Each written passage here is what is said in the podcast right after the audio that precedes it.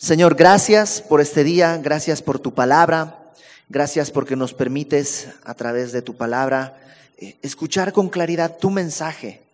Queremos escuchar tu voz, queremos escuchar tu consejo, tu exhortación y que nuestro corazón lo pueda recibir y de esta manera dar fruto que pueda glorificarte donde quiera que tú nos envíes, Señor. Gracias porque tenemos esta oportunidad de hacerlo el día de hoy con libertad. Nos ponemos en tus manos en el nombre de Jesucristo, nuestro Salvador. Amén. Capítulo 12 de Juan. Em, acaba de resucitar a Lázaro, que eh, estaba en Betania, es decir, muy cerca de Jerusalén. Ya en una ocasión anterior Jesús había abandonado Jerusalén porque los ánimos estaban ya muy caldeados. La, la, élite religiosa de Jerusalén estaba ya eh, pues muy enojados, estaban deseosos de matar a Jesús. Y Jesús sabía que no era el tiempo, entonces abandona Jerusalén primero, eh, se va al otro lado del Jordán, le dicen que ahora Lázaro está enfermo, espera un poco, va a Betania, muy cerca de Jerusalén, resucita a Lázaro y en el capítulo 11, eh, versículo 54, dice, por tanto Jesús ya no andaba abiertamente, es decir, después de que había resucitado a Lázaro, le, llevan esta noticia a, los religiosos, a, los, al, al Sanedrín judío, y ellos deciden, ya no tienen un deseo de matar, ahora tienen una decisión. Esto ya está decidido y cerrado. Tenemos que matar a Jesús. Y el sumo sacerdote lo que dice es, es mejor que muera un hombre por todo el pueblo a que toda la nación perezca. Y entonces ya ponen en marcha alguna manera para para matarle. Y dice en el verso 54 que por eso Jesús ya no andaba abiertamente entre los judíos, sino que se alejó de allí a la región contigua al desierto, a una ciudad llamada Efraín, y se quedó allí con sus discípulos. Ya estamos cerca de la Pascua y entonces los peregrinos de todas partes empiezan a ir a Jerusalén. Jerusalén en aquella época, eh, en ese momento, en los días de fiesta, sobre todo en Pascua, multiplicaba su población. Algunos han hablado de dos o tres millones de personas viviendo y, reuniéndose ahí en esa época. Entonces estaba realmente Jerusalén empezando a recibir muchísima gente. Y lo de Lázaro había sucedido pues más o menos en esa época. Entonces los rumores estaban frescos y la gente estaba pues pendiente de si vendría Jesús a la Pascua o no. Y empezaron a subir a la purificación algunos ya para empezar a alistarse para la Pascua y buscaban a Jesús y decían, ¿será que va a venir o será que no va a venir? Y los fariseos habían dado, dice en el verso 57, habían dado la orden de que si alguno supiese dónde estaba, lo manifestase para que le prendiesen. Entonces los fariseos ya estaban decididos a matarlo.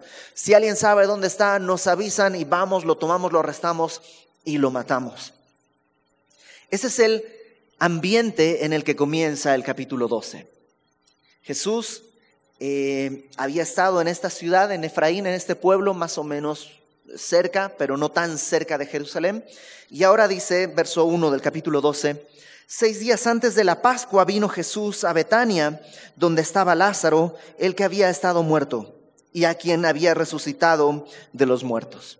Seis días antes de la Pascua, viene Jesús a Betania. Una vez más, donde había resucitado a Lázaro. Qué, interesante, ¿no? Porque Lázaro, el que había estado muerto, es así como un, nombre gracioso, ¿no? Yo recuerdo mucho una obra que fui a ver unas veces en México, se llamaba Si nos dejan, no sé si alguno de ustedes la vio, pero al final había un diálogo, no te voy a contar la historia, pero había un diálogo interesantísimo porque la chica, la protagonista le decía al protagonista, por favor, no te vayas a morir de nuevo, ¿no? Y era así como, ¿cómo morir? Nadie se muere de nuevo. Bueno, Lázaro había estado muerto y vamos a ver lo que va a suceder con, con él. Pero por lo pronto, ese es como su apodo, el que había estado muerto. Hay una discrepancia, hay un debate acerca de la cronología, porque Mateo sitúa esta escena y dice dos días después era la Pascua. Entonces esto es dos días antes de la Pascua, seis días antes de la Pascua. Hay una discrepancia entre eso y eso yo creo que se debe a que simplemente eh, pues desde el momento en que sucedieron los hechos hasta el momento en que los están escribiendo tanto Mateo como Juan, han pasado varios años y probablemente ellos mismos como que no se acuerdan muy bien. Acuérdate que ellos, ellos no piensan que están viviendo la Biblia. O sea, si a ti te dijeran, todo lo que tú hagas va a ser escrito, probablemente tendrías todos los datos registrados, pero ellos vivieron un día a día sin saber lo que vendría bien y sin saber que eso tendría que registrarse. Y por eso, en vez de darle una desvalorización al texto, más bien lo hace más genuino. Si todos tuvieran un mismo punto de vista y una coincidencia absoluta, lo que dirías es, se pusieron de acuerdo. Y aquí más bien cada escritor, Mateo, Marcos, Lucas y Juan, están escribiendo desde un punto de vista distinto y en ese sentido hay ciertas discrepancias, pero déjame decirte, estas discrepancias no alteran ni en lo más mínimo ninguna doctrina central y ninguna enseñanza fundamental de nuestra fe. Si fue dos días o seis días, en realidad no afecta en nada la doctrina ni la obra de nuestro Señor. Entonces, según el relato de Juan, faltaban seis días y viene Jesús a Betania, donde había estado Lázaro, el que había estado muerto y a quien había resucitado de los muertos, y le hicieron allí una cena. Según la narración de, em, de Mateo, no es en casa de Lázaro. De hecho, Juan no dice que fue en casa de Lázaro, sino la ciudad donde había estado Lázaro.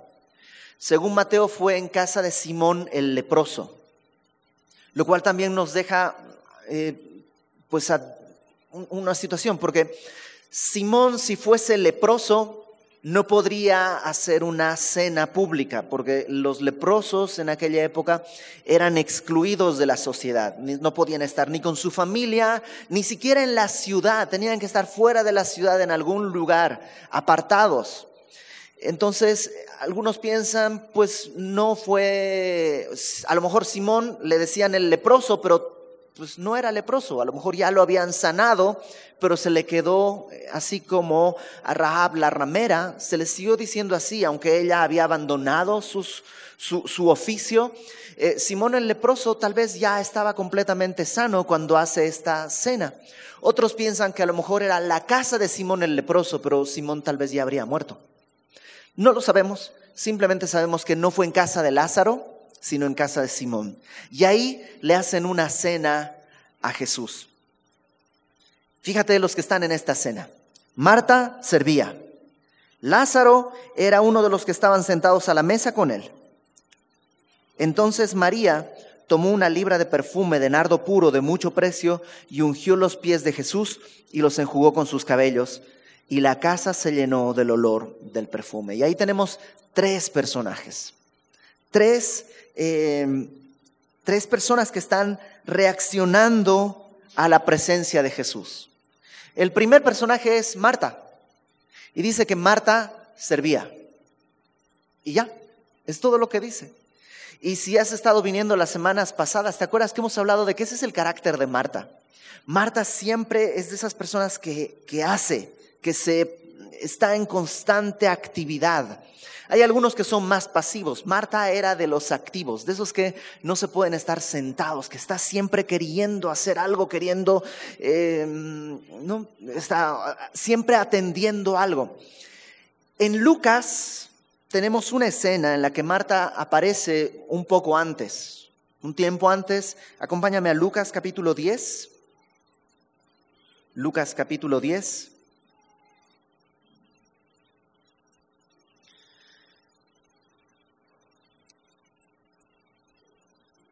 Voy a leer desde el versículo 38.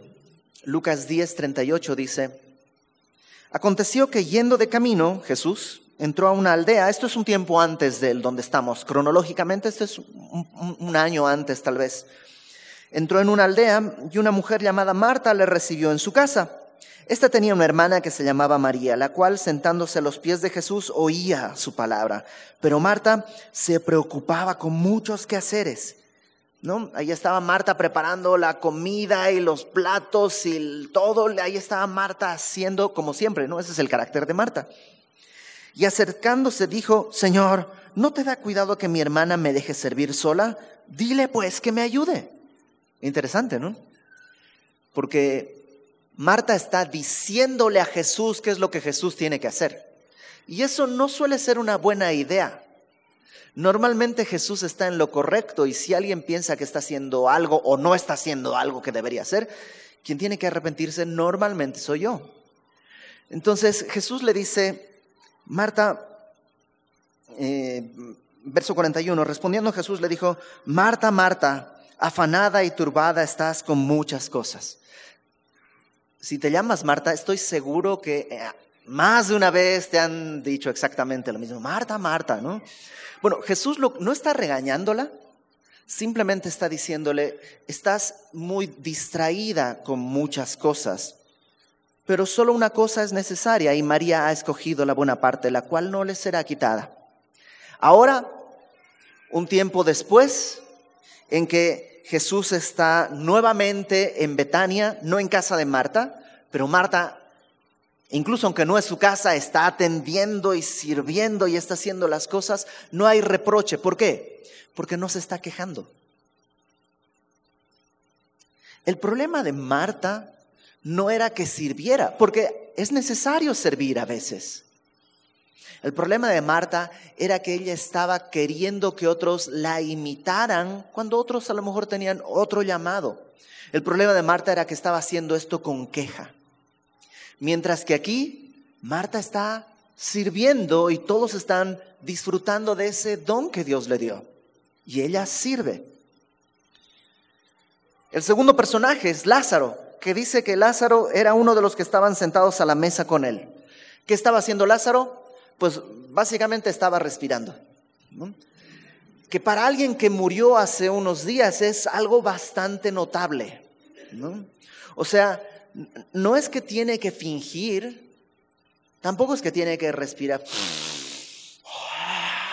No, no, no, él está respirando, él está ahí, él está sentado. Y para alguien que ha estado muerto, eso es algo ya muy grande. Y muchos ven en esto un símbolo, un símbolo de la iglesia. La iglesia está representada aquí en estos personajes. El primero es los que sirven, los martas, aquellos que tienen el anhelo de servir y estar y atender, y te digo que aquí hay varios.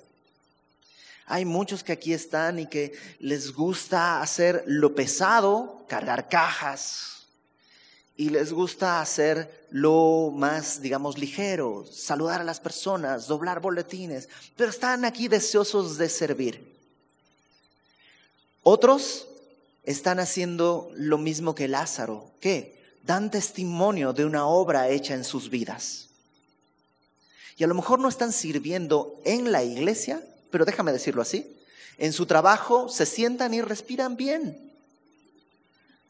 Y la gente los ve y dice, pero ese estaba muerto. Yo recuerdo cómo era su vida y estaba muerto. Y era así y era así. Y ahora está vivo. Ha habido algo distinto que no se explica en sus actividades, sino en su naturaleza. Y ahora hay un tercer grupo de personas en el que Juan se enfoca un poco más el día de hoy, que es María. María, que en la escena que vimos en Lucas estaba sentada a los pies de Jesús, ahora la veremos una vez más a los pies de Jesús. Dice verso 3. Entonces María tomó una libra de perfume de nardo puro una libra de perfume, es difícil hacer las equivalencias del tiempo, eh, de los tiempos bíblicos al día de hoy, es muy difícil marcar las equivalencias, pero más o menos estamos hablando, algunos traducen esto, alrededor de medio litro. ¿Mm? ¿Te imaginas eh, un perfume de medio litro? Algunos otros eh, lo calculan más alrededor de 450 gramos, 470 gramos, que es más o menos eso, medio, medio litro si lo conviertes a una medida de capacidad. Eh, ¿Pero de qué es? Dice que era un perfume de nardo puro. El nardo es una especie que, que crece en la India y en algunas zonas de China. Por tanto, era algo muy caro y muy difícil de transportar y de tener. Y este era un perfume de nardo y era puro, o sea, no es como que pues poquito esencia de nardo y le echas agua y alcohol para que parezca. No, no, era nardo puro. Entonces era realmente valioso. En otras versiones nos dicen que era una especie de alabastro. El alabastro era como una botellita. La mejor manera que yo lo puedo como eh, transportar al día de hoy son como las ampolletas de inyecciones. No sé si te han puesto alguna inyección alguna vez. Viene la ampolleta donde viene el medicamento y eso lo tienes que romper para sacar de ahí la, eh, pues el medicamento.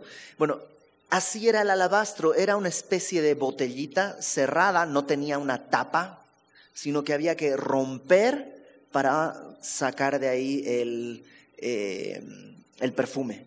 Entonces viene María y toma este perfume que era de mucho precio. Más adelante vamos a ver que está calculado el precio en más o menos 300 denarios.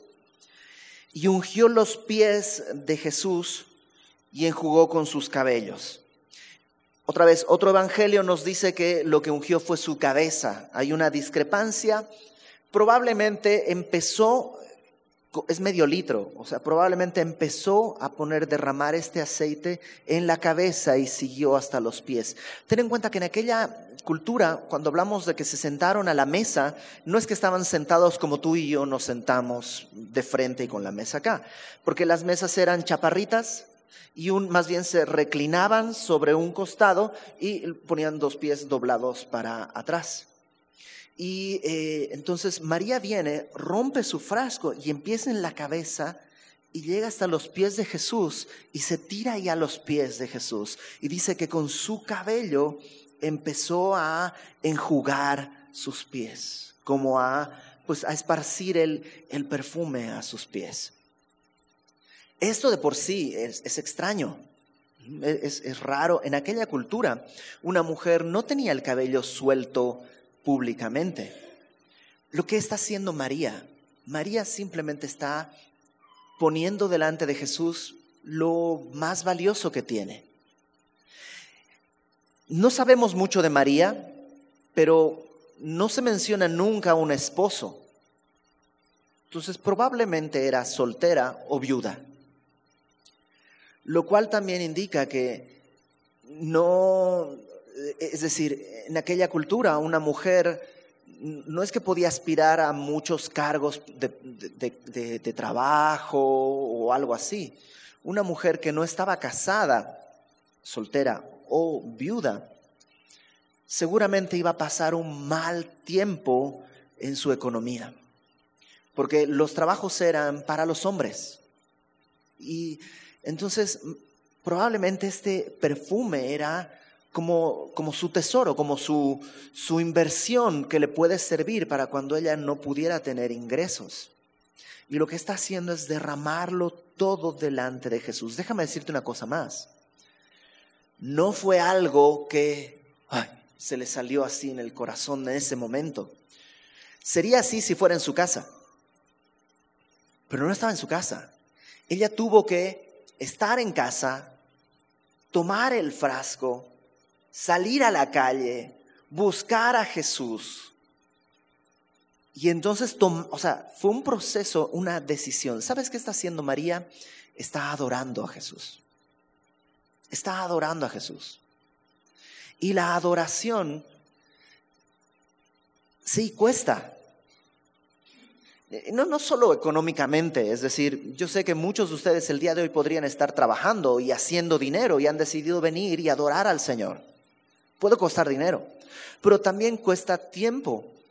O sea, si tú quieres adorar a Jesús en tu casa, necesitas un tiempo para hacerlo, tiempo que podrías dedicarlo a otra cosa. Pero ¿qué pasa? Consideras más valioso adorar a Cristo que cualquier otra cosa. La adoración siempre tiene ese elemento que va a costar. Entonces María no, no, encuentra ningún problema y lo que hace es romper eso y dice en el verso 3 al final, la casa se llenó del olor del perfume. Entonces todos empezaron a oler, todos empezaron a, a, a disfrutar de la adoración de María. Pero lo que para algunos es un deleite, para otros va a ser una ofensa. Fíjate en el versículo 4. Y dijo uno de sus discípulos, Judas Iscariote, hijo de Simón, el que le había de entregar. Ese es otro personaje.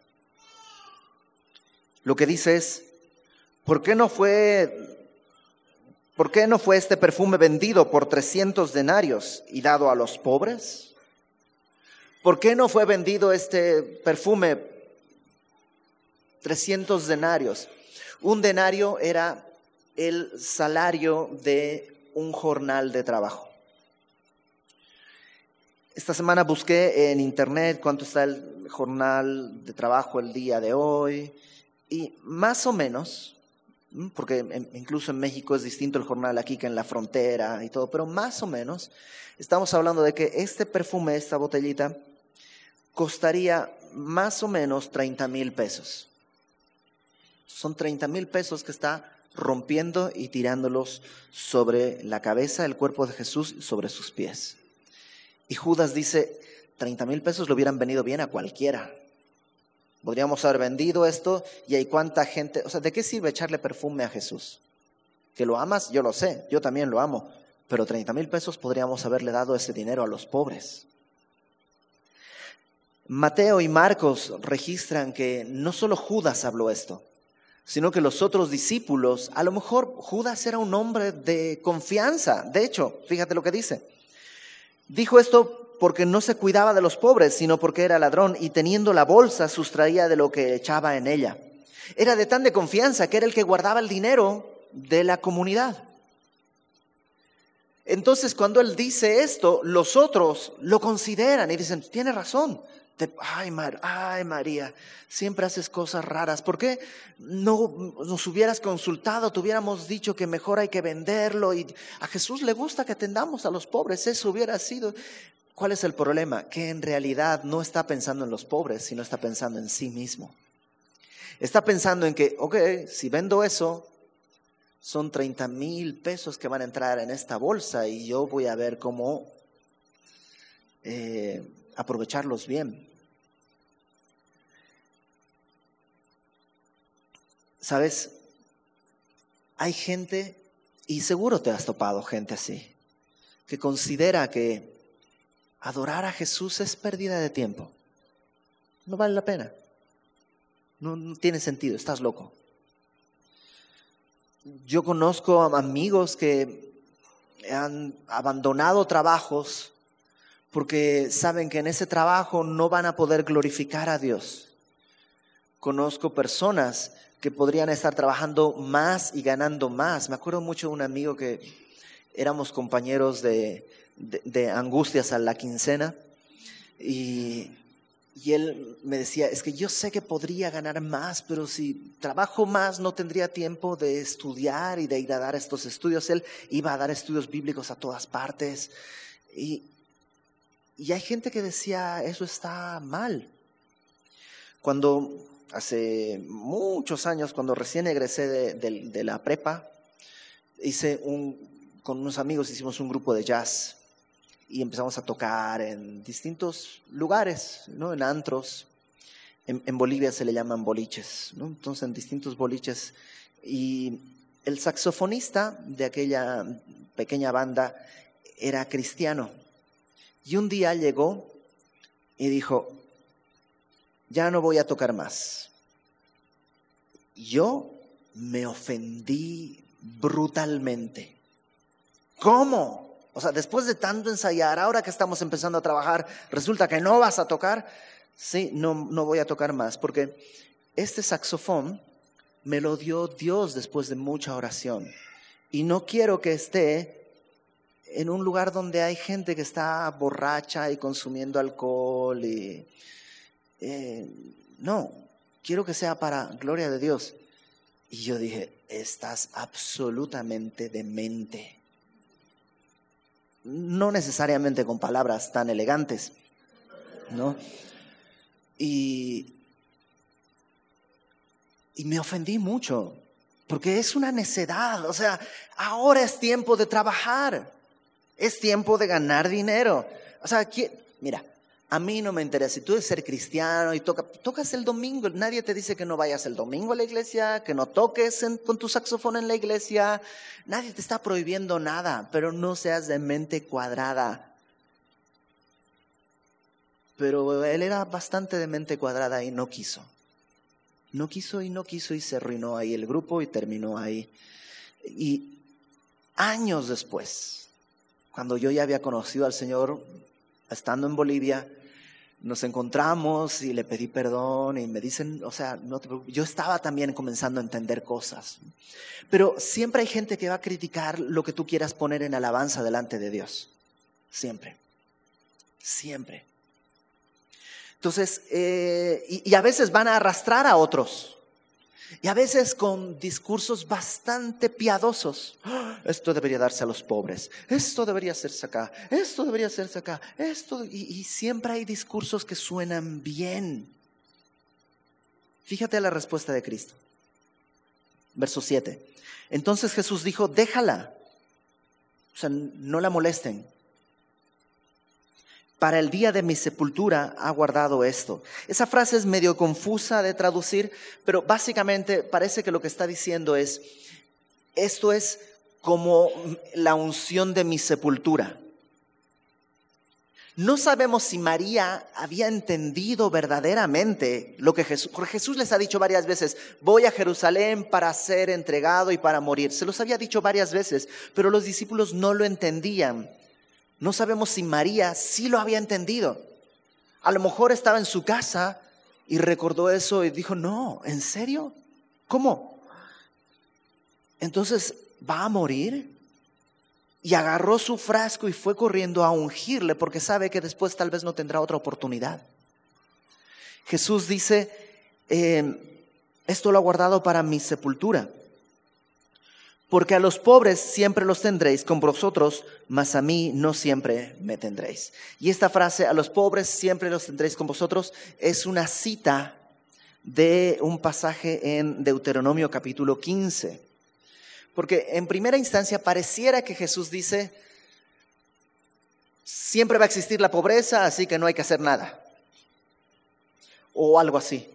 Pero si leemos Deuteronomio capítulo 15, acompáñame por favor a Deuteronomio 15.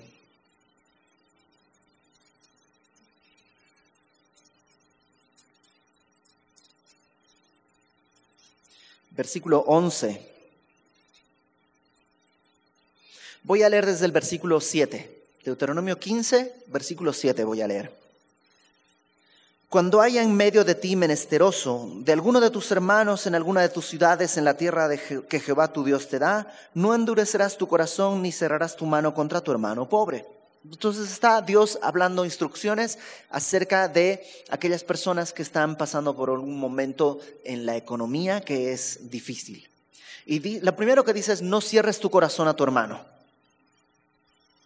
sino abrirás a él tu mano liberalmente y en efecto le prestarás lo que necesite. Interesante también que no dice eh, le regalarás, no, no, no, dale lo que necesite, porque lo que el pobre está buscando es una herramienta para conseguir más ingresos. Guárdate de tener en tu corazón pensamiento perverso diciendo, cerca está el año séptimo, el de la remisión, y mires con malos ojos a tu hermano menesteroso para darle. ¿Qué pasaba? En el año de la remisión todas las deudas quedaban canceladas. Entonces, si yo le presto dos mil pesos a mi hermano y el próximo año es el año de la remisión, no le va a dar tiempo de reunirnos y de regresármelos, así que, híjole, mejor, ¿sabes qué? No tengo para darte, lo siento mucho, pero en realidad es perversión en mi corazón porque sé que ese dinero no me lo va a dar. Y lo que dice la palabra es, no seas perverso en tu corazón. Extiende tu mano hacia el pobre. Porque podrá él clamar contra ti a Jehová y se te contará por pecado. Sin falta le darás y no serás mezquino, de mezquino corazón cuando le des, porque por ello te bendecirá Jehová tu Dios en, en todos tus hechos y en todo lo que emprendas. Aquí está la cita que Jesús toma. Porque no faltarán menesterosos en medio de la tierra. Y por eso yo te mando, diciendo, abrirás tu mano al hermano, al pobre y al menesteroso en tu tierra. Entonces, lo que Jesús hace al tomar esta cita es recordarles a los discípulos, siempre va a haber la oportunidad de hacer misericordia con los pobres. No está diciéndole, ay, no valen la pena los pobres, siempre van a estar ahí, mejor a mí. No, no, está más bien diciéndole, siempre va a haber oportunidad para todos de hacer misericordia con la gente que está menos favorecida económicamente. Siempre va a haber oportunidad para eso. Pero a mí no siempre me tendréis. Este tiempo en que ella está para echar ese, ese ungüento sobre mí se va a terminar. En una semana yo voy a estar en la cruz. Básicamente lo que les está diciendo es, sí, hay una necesidad de ejercer misericordia con las personas que están menos favorecidas, pero es más importante primero tener tu corazón en adoración al Señor. Déjame ponerlo de otra manera. ¿Se puede dar a los pobres sin ser cristiano? Sí. Y de hecho hay mucha gente que lo hace. Muchísima gente que lo hace. Y lo hace de maneras más exorbitantes que las que tú y yo pudiéramos hacer. Con más dinero, con más pasión, eh, con más efectividad, crean fundaciones y hay gente que, que lo hace sin Cristo. Entonces, el dar a alguien no prueba nada acerca de mi fe. Tal vez prueba que sí fui bien educado, tal vez prueba que tengo sensibilidad o que me interesa la opinión de los demás. Tal vez son las cosas que podría probar, pero no prueba que tengo fe. ¿Qué es lo único que prueba que tengo fe? Mi amor por Cristo. Eso no se lo puede tomar de otro lugar, eso no se puede fingir. El amor por el Señor no puede ser fingido, porque si es fingido tarde o temprano se va a resquebrajar. Cuando tengas que quebrar tu alabastro vas a decir, híjole, no. Mira, tengo aquí un perfumito de 20 pesos que me lo gané en una rifa, Señor, te puedo ungir con eso. Y, o sea, cuando venga el momento de hacer la adoración en que cuesta, se va a quebrar la falsedad. Entonces, eh, en esta imagen que tenemos, en que te digo, está la iglesia. Y piensa en esto, como iglesia somos la esposa de Cristo y vamos a estar a la mesa de la en las bodas del Cordero, vamos a estar en su mesa, en la cena de las bodas del Cordero. Así como están ellos en esta cena y están con Jesús y están los que sirven y están los que dan testimonio y están los que adoran. En esta imagen yo creo que también está la necesidad de ver por el que tiene menos pero está en el cuarto lugar. ¿Por qué? ¿Porque es menos importante? No, no, no, no tiene que ver con eso. Tiene que ver que es un fruto. Tiene que ser un fruto en tu corazón. Permíteme decirlo de esta manera. Número uno, y vamos paso a paso. Hay un tiempo para servir al Señor. Me encanta que de Marta solo hay dos palabras. Marta servía porque el servicio suele ser bastante anónimo. El servicio suele ser bastante anónimo. Y así está bien. Hay muchos de aquí que están sirviendo y sirven entre semana y tú no te has dado cuenta. Hay quien se encarga de contar cuántos juguetes hay para los alumnos del Club Semilla y estar atentos. Quien compra lunch. hay, hay gente entre semana que tú nunca vas a ver y está sirviendo y está haciendo las cosas para que tú el día de hoy puedas estar adorando a Dios con tranquilidad. Pero ese tiempo se acaba para todos. Yo no sé si el día de hoy tú estás sirviendo o no en la iglesia, pero déjame decirte esto, el tiempo se va a acabar. El tiempo en que tu tiempo y tus fuerzas van a empezar a menguar, va, viene pronto. Y, es angustioso querer empezar a servir cuando ya, ya no puedes hacerlo de una manera en la que quisieras el día de hoy. Estoy diciendo que si ya eres mayor no puedes servir. No, hay personas aquí que son mayores, son personas de la tercera edad y que están sirviendo y que están sirviendo con todas sus ganas y que, o sea, la verdad, y no quiero, no quiero sonar a queja, porque créeme, no es queja, pero tenemos más servidores con edad mayor de 45, 50 años que jóvenes. Y si tú eres joven, déjame decirte, el tiempo se acaba. Tus fuerzas disminuyen. Hay un momento en el que toda tu plenitud la puedes poner delante de Dios. Y no es que vas a perder la salvación, pero vas a perder una gran oportunidad de servir a Dios. Sirve el día de hoy. Puede pasar por tiempo o puede pasar por enfermedad. Que ya no puedes servir. Aprovecha tu tiempo. Sirve el día de hoy. No con culpa. La culpa no mueve nada. Sino como respuesta amorosa a Dios. Sirve. Es un privilegio. Diez y cuarto. Aquí nos vemos.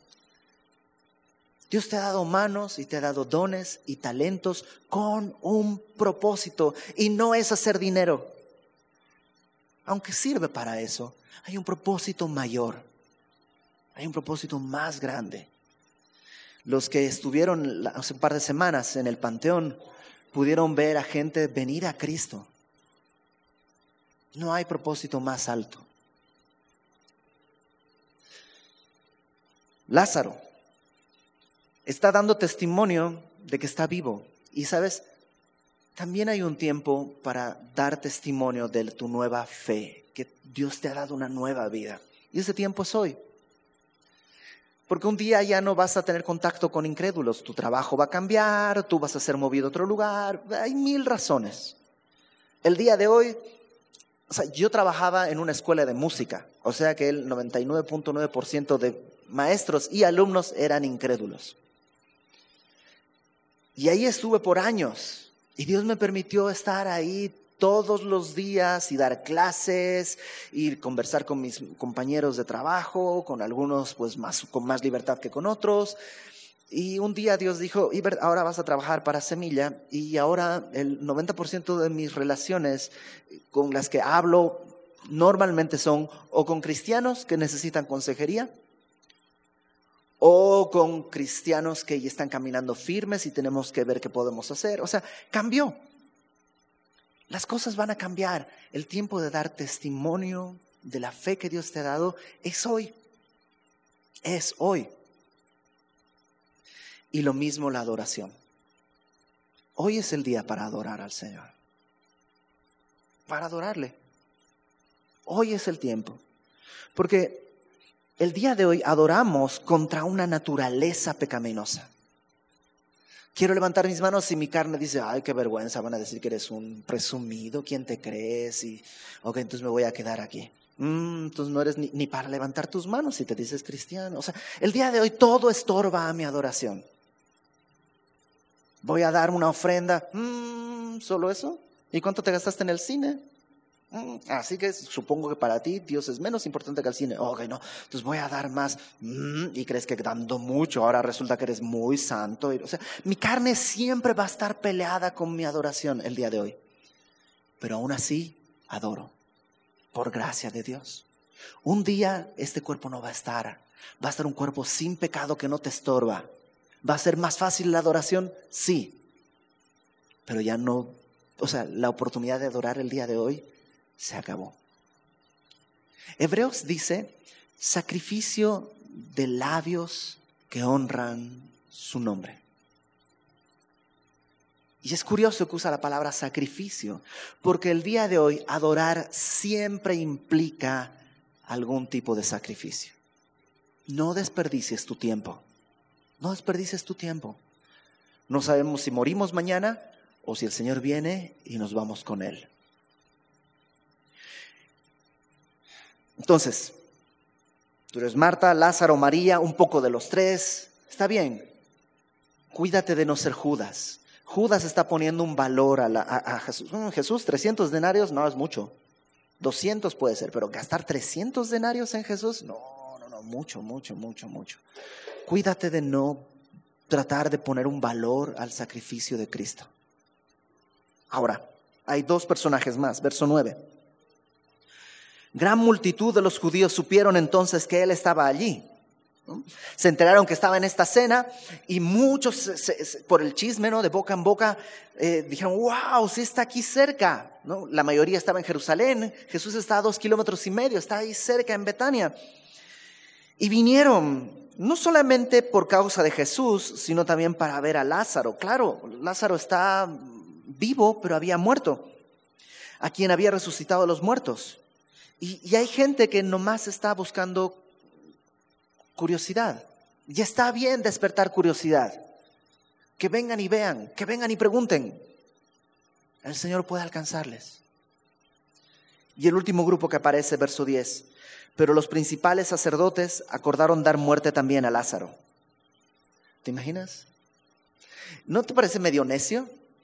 ya probaron que si lo matan puede volver a vivir. O sea, es como que ya sabes que si se muere puede, puede volver a vivir, no hay ningún inconveniente con eso. Pero su deseo es matar toda evidencia del poder de Dios. Hay que matar a Lázaro, porque a causa de él muchos de los judíos se apartaban y creían en Jesús. ¿Se apartaban de qué? Se apartaban de su religión, se apartaban de sus tradiciones, se apartaban de, de su control y su poder. Estos dos grupos son dos grupos que no están en la cena. Los curiosos, que tal vez van a poder entrar a cenar, y más bien los que están en oposición. Todo esto existe el día de hoy. Todo esto existe el día de hoy. Hay gente curiosa y hay gente que está en oposición a la fe y que van a hacer todo lo posible porque tú tropieces y porque tu camino en la fe sea estorbado. Lo van a hacer groseramente o amorosamente. Ven, te invito el domingo aquí a una... No, pues que tengo que ir a la iglesia. No, pero vente, mira, si tú empiezas a trabajar conmigo, el domingo te voy a pagar triple. Y, o sea, de una manera grosera o de una manera muy amable, pero hay gente que va a querer estorbar tu caminar en fe. ¿Qué vas a hacer? Y eso es algo que tú tienes que contestarle, no a mí, sino al Señor. Él ya hizo lo que él había prometido fue a la cruz, murió, pagó por tus pecados y te ha dado una nueva esperanza. Y nuestra tarea es responder. Una cosa más. Betania, Betania quiere decir casa de canción. Interesante. algunos diccionarios ponen que también quiere decir casa de adoración y otros casa de dátiles o de fruto. Y es curioso porque ahí está el fruto de la iglesia. Están, ¿no? Uno, los que sirven. A escondidas, porque solo se ve Marta sirve. Están los que dan testimonio, que nada más están haciendo su vida, pero con una nueva naturaleza. Y están los que adoran visiblemente. Dice John Carson, es algo muy bonito, que en la iglesia aquí estamos todos, ¿no? Están los afanosos, los que trabajan, están los que están contemplando y están los que adoran. Y a veces, en el tiempo de alabanza, al lado tuyo hay alguien que está adorando con un corazón genuino y rompe su corazón delante de Dios.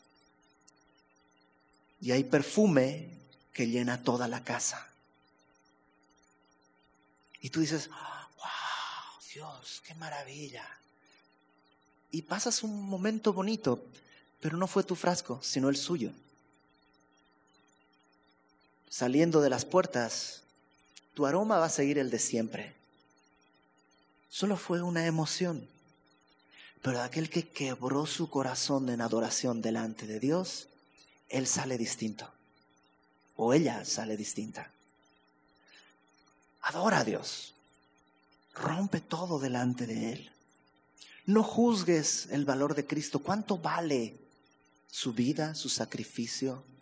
Y ojo, no estoy hablando de dinero. No estoy diciendo que tienes que dar más dinero en la ofrenda o algo así. No, nada que ver, nada que ver. Dios no quiere tu dinero, quiere tu vida. ¿Cuánto de tu vida estás reservándote porque no, no, es que ya sería demasiado? El Señor vale todo, porque Él dio todo.